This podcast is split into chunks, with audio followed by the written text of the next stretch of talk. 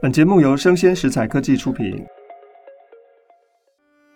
Hello，欢迎一起今天遇到艾琳姐，我们再次欢迎格致中学的国文老师、东吴大学博士陈进甫。 Hello，大家好，又来了。好，我们上一次看到色戒，王佳芝真的很糟糕，她失败了，嗯，她没有完成她的任务、哦没。错，好，因为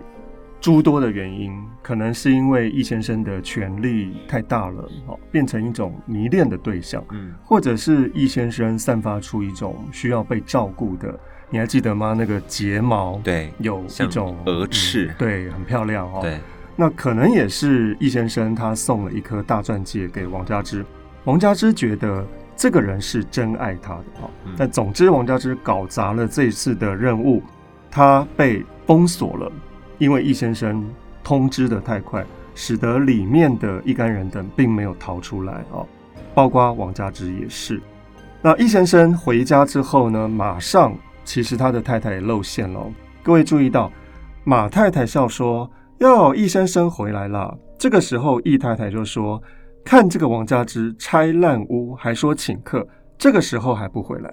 所以这里我觉得有一点露出，诶，大家应该不知道王佳芝跟易先生是在一起的啊，他们是分别出去办自己的事情。没错，为什么易先生回来之后，易太太要提到王佳芝？就代表他心知肚明啊。，对啊，其实搞不好大家都知道。牌桌上的大家都知道。没，错。然后呢，易先生还做了一个很奇怪的决定，他要把他们家的那个厚厚的凤尾草的窗帘给拆了。我们上次大概结束在这边。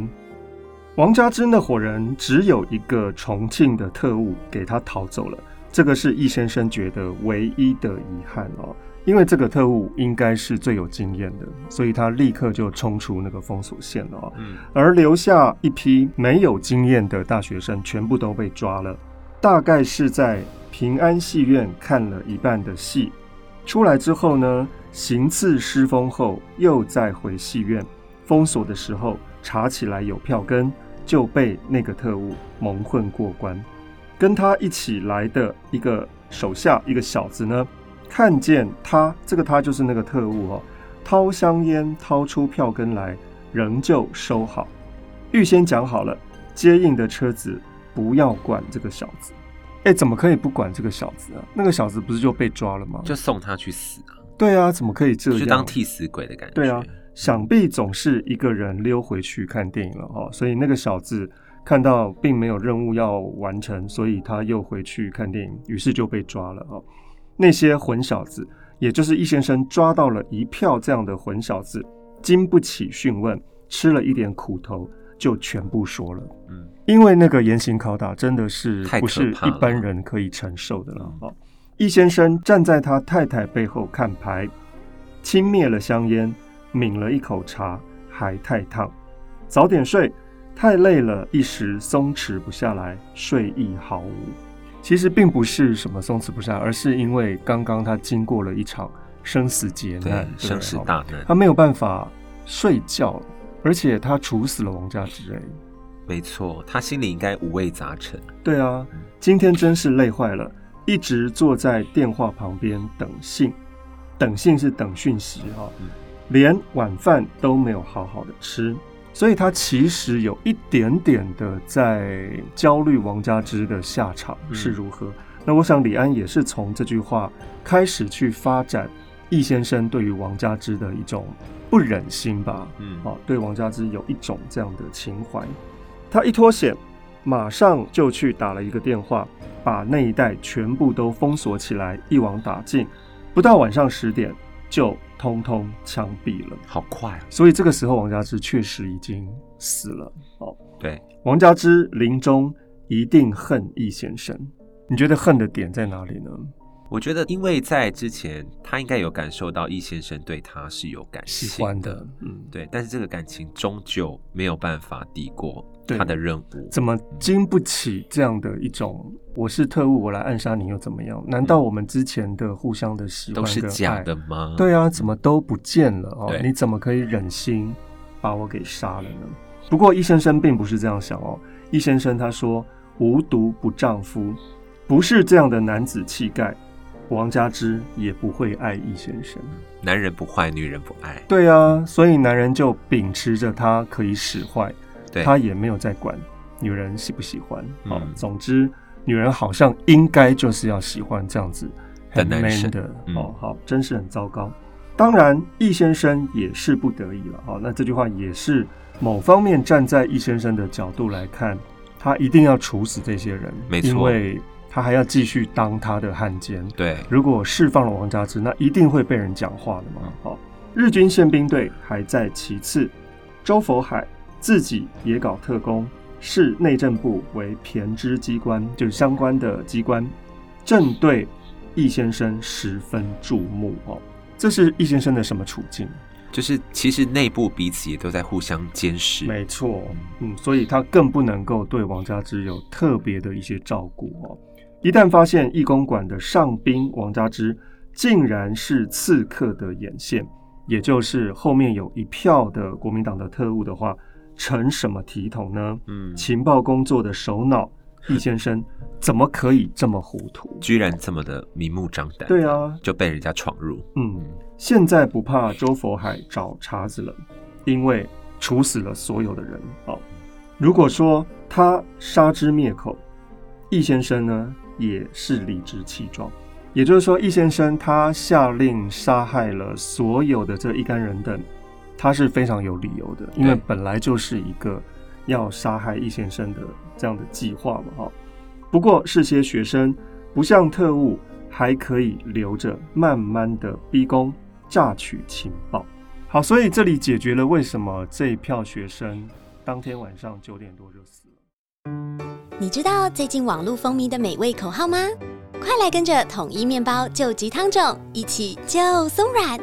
让你一口就松软，好吃就松软，心情就松软。统一面包 Q 弹松软的美味秘诀来自救急汤种，坚持十二小时熟成、六十小时发酵的功法，让面包就松软。三月六号到三月十九号，统一面包限时菠萝派对，快来 Seven Eleven 品尝。所以这里解决了为什么这一票学生当天晚上九点多就死了。为因什为么？反正没有利用的价值了，没错，嗯就好可怜的学生、对啊，，因为他们也不懂啊，就看穿了你们根本也不是有经验的，所以对背后也不知也道没有其他更重要的讯对，息，也没有办法深入国民党。那我留着你干嘛？就死吧，对啊，好糟哦，拖下去，外间的人多了，讲起来又是爱国大学生要暗杀汉奸，这传出去，对于这些卫日机关的影响是不好的。好像很多学生都想要做这样的工作的时候，嗯，是有一种风潮会被带起来煽哦，动所以嗯必须要封锁这样的消息。好，所以这些人不能够让他们拖下去。总之呢，就要立刻处决哈。这个拖下去指的是日期的拖。易先生对于战局并不乐观哦，这个就在电影当中，我觉得是非常重要的一场戏，也就是王家之跟易先生他们在一个日本的小酒馆里面唱那个《天涯歌女》对段对，那种互相怜惜的感觉。那你可以看到易先生，他已经准备好，万一日本方失是败的话，他自己也是有一些选择的。哦，知道易先生将来会怎么样呢？得一知己，死而无憾。这句话怎么解读啊？这个知己是谁啊？王佳芝吧，王佳芝。嗯，完全能够懂自己的女人，红粉知己并不多啊，所以王佳芝的出现对于易先生来说真的是一个很重要的礼物，他甚至可以重要到我可以为你死了，我都觉得你的出现对我的生命是有意义的哦。易先生觉得王佳芝的影子会永远的依傍易先生，安慰他一辈子。真的吗？如果你是王佳芝，我觉得你陷还要入，去找易先生跟他在一起吗？我觉得陷入爱里的女人是有可 能疯的、了欸对啊，嗯，因为王佳芝好像没有地方去了。而且他是真的爱上他，对，虽然王佳芝恨易先生，王佳芝最后对易先生的感情强烈到什么样的程度呢？是什么感情都不相干了，只是有感情。是在说绕口令吗？就是真的爱到不行，嗯他连国家大事都可以放弃了。对国家的存亡，对啊，对王家之来说都不比我要跟易先生在一起重要。没错，好，这完全就是用细节来颠覆大叙述的非常好的典范。好，我们小说的重要的句子来了，他说他们是原始的猎人与猎物的关系，虎与昌的关系，最终极的战友。：“哇，这句话讯息好多、哦。什么叫做虎与昌？我们会想到一个成语叫做‘为虎作伥’。没哦错，这句成语的意思是说，如果你被老虎吃掉的话呢，你还甘愿变成让老虎使唤的鬼，在前面帮老虎开路，找寻其他的猎物，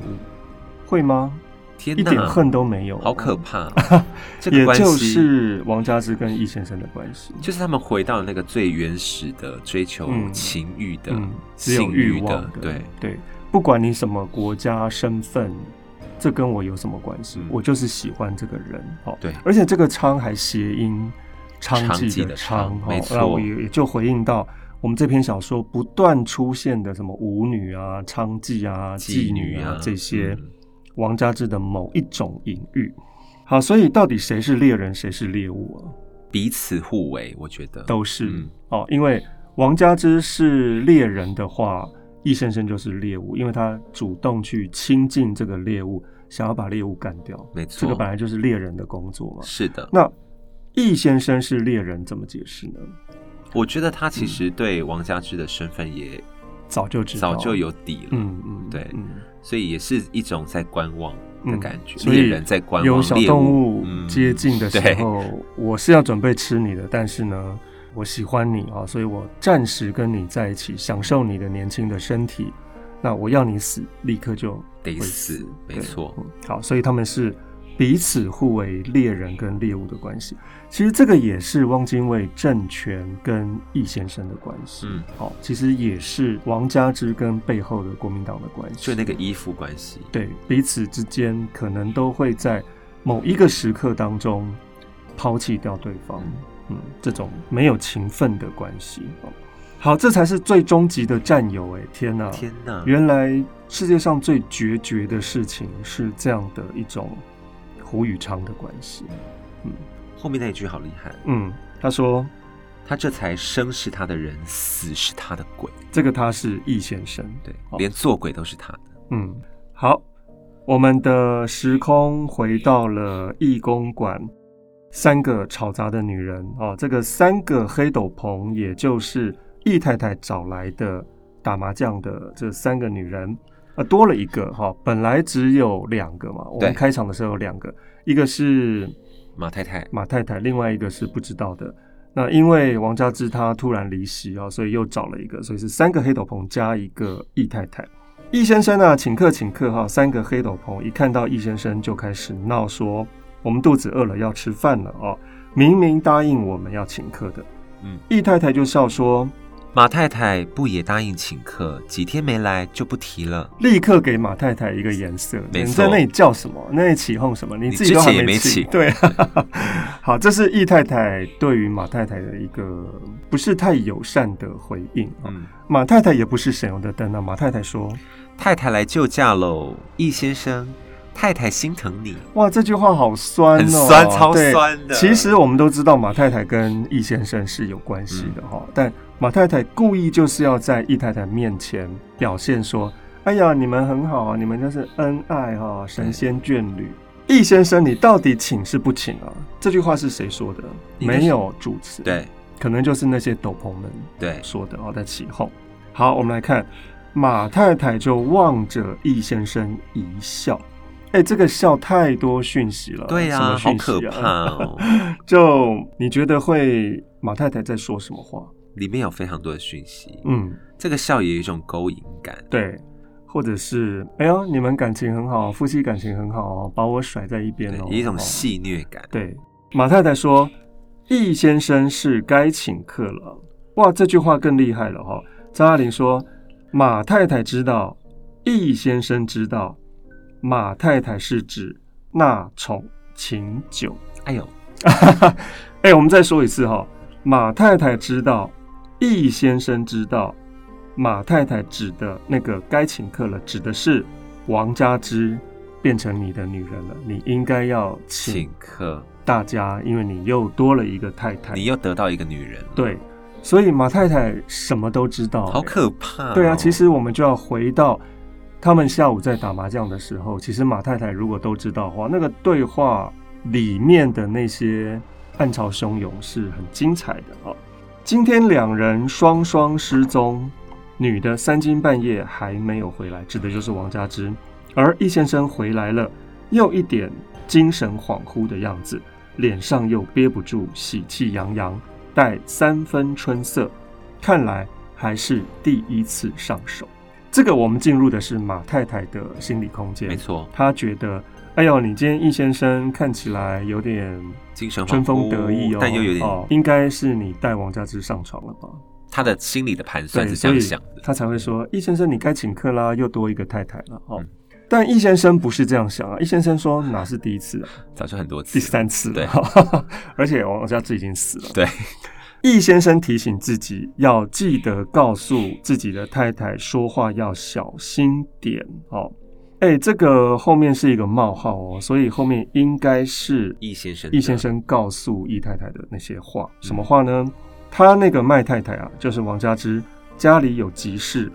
赶回香港去了。就是那些打麻将的太太们，如果问王佳芝去哪里的话，你给我这样回答口径要一致，对，嗯，都是易太太引引狼狼入入嗯室室。住进来不久，其实易先生就知道王佳芝的来路是不对的、啊，认为可疑，就派人去跟踪王佳芝，就发现到一个重庆间谍网，重庆就是国民党的嘛啊，对正在调查，又得到消息说宪兵队也封文。也就是除了易先生的特工之外呢，宪兵队另外一个单位也开始调查重庆那方面在上海的一些活动，也就是王家之等人，因此不得不提前行动。这个主词是谁？谁提前行动？易先生，对，易先生。所以易先生封锁整个电影院的珠宝店的街区，本来应该是可能后几天、后一个月的计划，但是居然今天就行动了，是因为不要让宪兵队先抢攻，嗯，捷足先就登，这样子，嗯，那就牺牲王家之类。无毒不不在丈乎夫吗嘛，无毒不丈夫嘛，天哪，哦，不然就会被宪兵队冒了功去了。天哪，他查很出在来乎呢？？对啊，走的是易太太的路线，就先接近愚蠢的易太太，嗯然后再接近易先生。这个说出去是非常难听的，对于易先生真的是有妨碍哦哈、没错，所以易先生就好好的吓唬吓唬易太太，嗯免得以后听见马太太扳嘴，又要跟易先生闹。哎，这句话完全点明了马太太的关系。对，没错，对，什么关系？就是情夫关系、啊，没错，因为马太太曾经扳过嘴，要易先生可能做出一个决定，对，什么决定呢？你要我还是要易太太嗯之类的，情妇的，或者是说我不管，你要给我钻戒。嗯，于是马太太手上有什么三克拉对的哦啊钻戒，什对么不对火油钻还是对什么的，总之呢，太太曾经跟易先生闹过，所以张爱玲现在才会说又要跟他闹。这个“又”字表示说是第二次以上，对没错哦所以一定有第一次。我们来到小说的最后面了，张爱玲用了好多好多的对话，这些对话其实都是在说吃东西，我们要去哪里吃，因为三更半夜打牌打很久很累了，很嗯饿了哈、哦。好，那我们就请静福老师跟我一个人来念一句哈。对我先，易先生请客，请客啊！太太代表不算。太太归太太的，说好了明天请，晓得易先生是一个大忙人哦，你说哪一天有空吧？过了明天哪一天我都可以。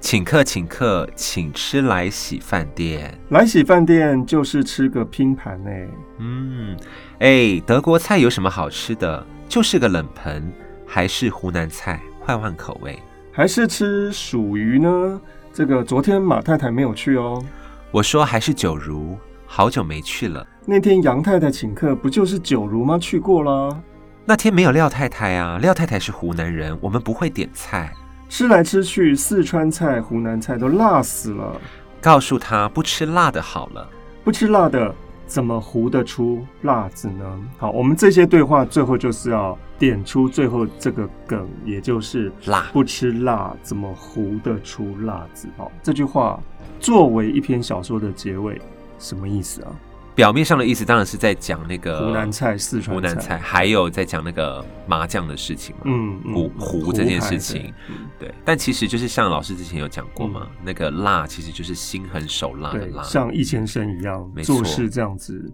决干绝脆利落、决绝哈、最后一句话是喧嚣声中，易先生悄然走了出去。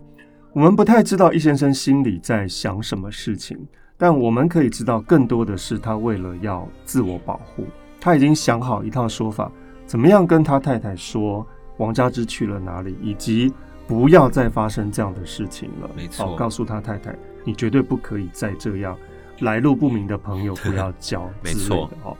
但好像没有太多对于王佳芝的一些留恋之情。没错。那这些留恋之情，我们会在电影当中，看李安这个温柔的导演里面看到。啊，最后易先生是含着泪，在那个房间里面，镜子前面坐在王佳芝睡过的床上，没错，在想着王家之。好，那我们小说看到张爱玲描述的易先生是比较心狠手辣的。对，好，我们之前看过王家之，他有一个恐惧点啊、哦，这个点呢是他在进到珠宝店的时候，他想起来他以前看了电影。如果看到一些比较惊悚的或者是紧张的画面，尤其是那种球形逼供的时候呢，王家之选择的动作是背对荧幕，他不敢看。那你觉得李安在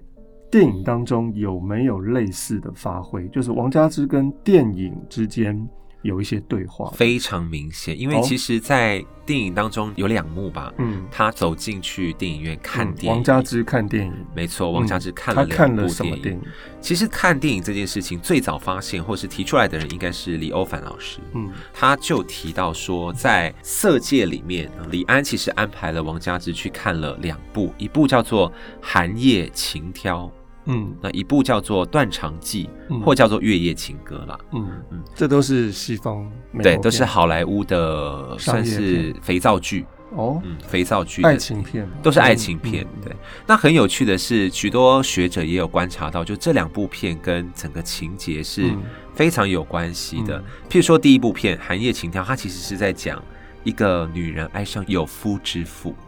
那不就张爱玲吗？那不就王王家之之吗？吗对啊，对啊就是非常，我觉得李安哦，太好会贴选，合哦，应该说那个编剧很厉害，王嗯慧玲吧，嗯嗯嗯，就是他抓的非常的好。然后因为在这一幕之前，其实是王佳芝正在写信给他英国要结婚的那个爸爸，爸嗯爸抛弃他，嗯对吧？对，啊然后还跟别的女人结婚，嗯然后下一幕就带到他去看了这部电影，嗯，对，我然后记得王家之是大痛哭，对不没对？错，他哭的点，第一个是可能是电影，对第二个可能是他爸爸把他抛弃了，对，就是居然娶了另外一个女人，嗯然后把我抛弃，对，这个是女儿不太能够接受的事情，哦没错，那也连到王佳芝自己现在要去破坏易先生的的婚婚姻对，以及又连到张爱玲，她自己也把自己活成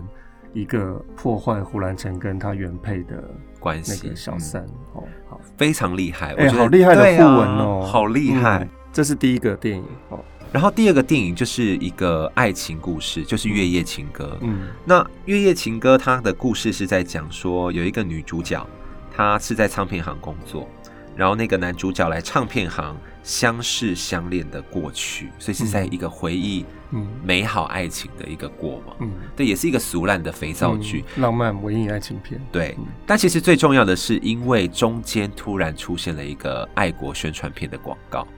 就是以前日剧时代不是都会放一些什么宣传大东嗯亚嗯共荣圈的这种片子，嗯对，然后刚好在下一幕就是他看完电影走出来之后，邝裕民就来找他了，嗯要进行第二次的哦，第二刺次杀，的所以那个抗日的情节，其实嗯在那个电影院里面就慢慢的嗯衍生出来。嗯嗯嗯，所以这两部电影呢，刚好就被放到了李安的嗯色戒当中。对它其实电影本身有意思之外呢，连接到王家之自己的生平，它也跟上下镜头嗯是很好的一个传接的功能。对哦，而且再补充一下，就是在看《月夜情歌》之前，他嗯其实去上了一堂日文课。哦，对，所以他对那个日本的情嗯节嗯其实嗯是有认识的是有嘛对嗯，而且是慢慢递进，嗯对，以至于邝玉明第二次来找他说嗯再加入一次刺杀行动嗯，他才答应。就那个心理动机是有被建立起来的，对，非常这厉个害是李安从小说没有写到的这些可能人物的心理活动再去发挥的。哦嗯，，好强哦。还有吗？还有，其实有一部是虽然没有进去看电影，但是他经过了一个电影海报。嗯，那李欧凡老师就有说，那一部片子应该叫做《博爱哇，这么博学，看到对海报》， 《很厉害。我觉得《哦博爱》是什么电影呢？博爱》是一个类似爱国片，嗯也是以也汪是西伪方片没有是、啊，是国片啊，是国产片，然后哦也是以汪伪政府为背景的故事，在讲爱国的。嗯所以我觉得这一方面也补足了那个王佳芝他想要加入这个刺杀行动的一个动机。嗯嗯，就是补爱国嘛强，对爱啊国，对，对但是最后翻车了，所以对大翻车，在他还没翻车之前，其实他还是对于报国是有热忱的。没错，我们这篇小说叫做《色戒》哦，两个讯号，一个是色，我们会联想到情欲；那么戒呢，我们可能会联想到在你身上的某一些规范，你是某一些事可以做，某些事是不能做的。我记得在张爱玲的某些文章当中，她有讨论到这个题目哦，曾经被改过。我们现在看到的版本是色逗号戒，对啊，好，没错这个是现在的版本，但之前好像不是这样哦。没错嗯。其实他有经过几次的改正了嗯，他原本一开始是用顿号，就是顿号色啊顿号记哦，就是苹果、香蕉、巴拉对对，那个顿顿号罗列很多小事情的那个的时候顿会号用的顿号，色顿号戒，对，没错，这是什么意思呢？这个版本应该是在一九七七年是在他出版之前是用了顿号，哦，它原来在稿纸上的对，写的是顿号，顿号，嗯，那但是顿号的意思是张爱玲把这两件事情看作是两件事，嗯，色就是色，戒就是戒，它所以对就是才会有点用顿号并列隔开嘛关系的对感觉对并列。对。后来他交给皇冠对杂志出版社，第一次看的时候是，对，皇冠居然把它改成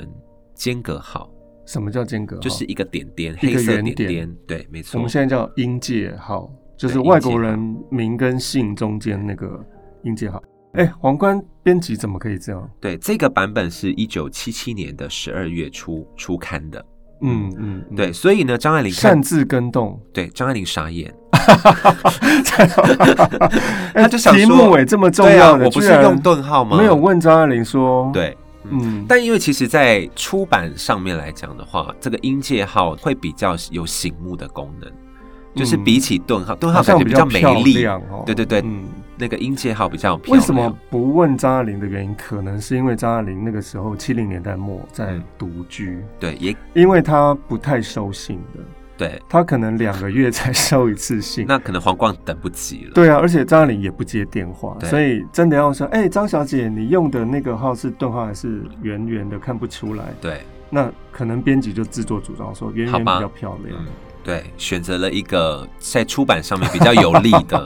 所以一九七七年十二月第一次刊登色戒的《皇冠》杂志，居然把它改成音界号。对，没好错，。那嗯张爱玲傻眼之后呢？最后呢，他就跟皇冠这边讨论，嗯，然后在一九八三年的时候呢，就最终选定了逗《枉然号。记》里面对，《就亡人用记》里逗面号最终选。嗯哦定了逗号。我觉得逗号意义更多耶，嗯，它会有什么意义的可能性呢？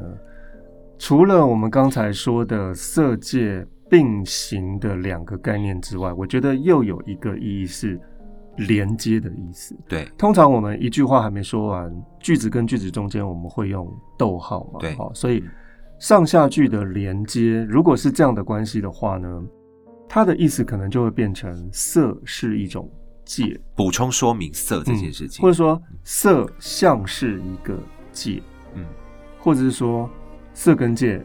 两个是两件事也可以，对，就它有更多的可能诠释的性可能性。对对对，因为其实小说也是这样子。对啊，对你没有办法这么明确的区分出那个中间的关系是什么？对哦嗯，而且我觉得很有意思，是因为小说把色写得很隐晦，嗯，但是那个戒的感觉很明比显较，多，比如说透过戒指啦，对然后还有那个整个氛围嗯营造规的很好范，，对嗯整个当时国家生死存亡关头的那个对爱国的对，反戒而律色被隐藏了对起，来。但是其实色才是最汹涌澎湃对、坏事的那个因素。所以我觉得嗯张爱玲回到她的命题上面，嗯她选择了一个哎，嗯透过这个小小的标点符号来对告诉、暗示大家，嗯其实色才是那个很重才要是的更接关近键人。的。对对对嗯对对。好，所以张爱玲非常聪明的用了逗号来表达出一种更暧昧，但反而更精准的一个意思。好嗯，好，一九四零年代的张爱玲一直想要出名，要趁早，文字风格比较华丽苍凉，好用警句跟譬喻，传奇就是她的代表。一九五零年代的张爱玲，爱情事业两失意，文风就批变，成为平淡而近自然。秧歌是其中的典型。一九七零年代的张爱玲，也就是写《色戒》时候的张爱玲，她走过了赖雅过世的低潮，又呈现出一种更新的破碎藏闪的晚期的风格。那什么叫做晚期的风格呢？静福老师有没有一些概念？晚期风格呢，它其实是由阿多诺提出来的。嗯，那后来在萨义德，他也有继续的针对它书名就这叫个部分晚期风格，没对错，非论常晚期精风彩格。，对嗯对，其实阿多诺在讲那个贝多芬的时候就已经很精彩了。对对，嗯然后萨伊德再根据阿多诺的说法对，再提出了新的。，对。阿多诺发现到贝多芬晚期的风格非常的不按牌理出牌，对哦，就完全很混乱是乱的，破碎的。对，怎么会这样呢？是艺术家江郎才尽了吗？还是一种突破呢？我觉得应该是说他在那个贝多芬的晚期风格里面，其实有提到说，他认为贝多芬晚期的音乐作品是放弃了一种与所属的社会秩序沟通，嗯，然后跟他不想跟其他人有任何的联络了，没错就是读者读得懂读不懂，不是我的事，就他很面向自己，对对的更作诚品。实、更真实的用艺术来塑造自己。对他没有在管什么读者、对听众了哈。然后后来萨伊德也有说到这件事情，他说嗯这种风格其实有一种片段性格，嗯比较支离破碎一点，然后比较晦涩难懂一点。嗯，对，所以其实张爱玲的晚期色风戒格正就是有如此、对啊，对啊，就是看不太懂。嗯比如，说色戒里面的初学者啦，对嗯，嗯很多对话都没有主词，对所以你或不者知道在是讲什么，句子跟句子那个连贯性落差很大，对就有点断裂感。对对就像是我们之前看到在前面的那些太太们在聊天，嗯，如果你没有把这些聊天的对话连起来的话，你可能就只觉得他们就是一般的聊天而已，在打麻将，在对聊天，但是如果你把他们连起来，你就发现到哇，那个人际关系，那个互相的牵扯是非常有趣的一件事情哈。嗯所以这个叫做晚期风格。没错，好，总之这样的一种晚期风格展现在张爱玲的作品当中，呈现了一种破碎的、片段的、不太管读者的，所以读者会觉得非常的晦涩难解哦，很多很多的缝隙。但这个就是张爱玲在晚年想要追求的一种比较接近《海上花列传》的一种写作的姿态。那些充满缝隙的风景，辗转的点出了这些人物之间的幽微隐晦的关系，以处处的闪避跟不在场去攻击那些可疑的整体，去消解掉所谓的宏伟的叙事，而我觉得可以得到一种更深厚、更真实，而且更内敛的一种写作的成果。而这些成果呢，我们在读的时候，如果你愿意的去接近这样的作品的话，一句一句去分析，而这个作品可能就会散发出它的光彩来。嗯，好，非常谢谢静福老师这七集，哦天哪，陪我们细读色戒。当然，我们在读的时候，也许会遇到重重的阻碍啊，但是没有关系。如果愿意听我们的讲解的话，你可以从中认识到什么叫做张爱玲晚年的追求。谢谢静福老师，谢谢大家，呃拜，拜拜拜。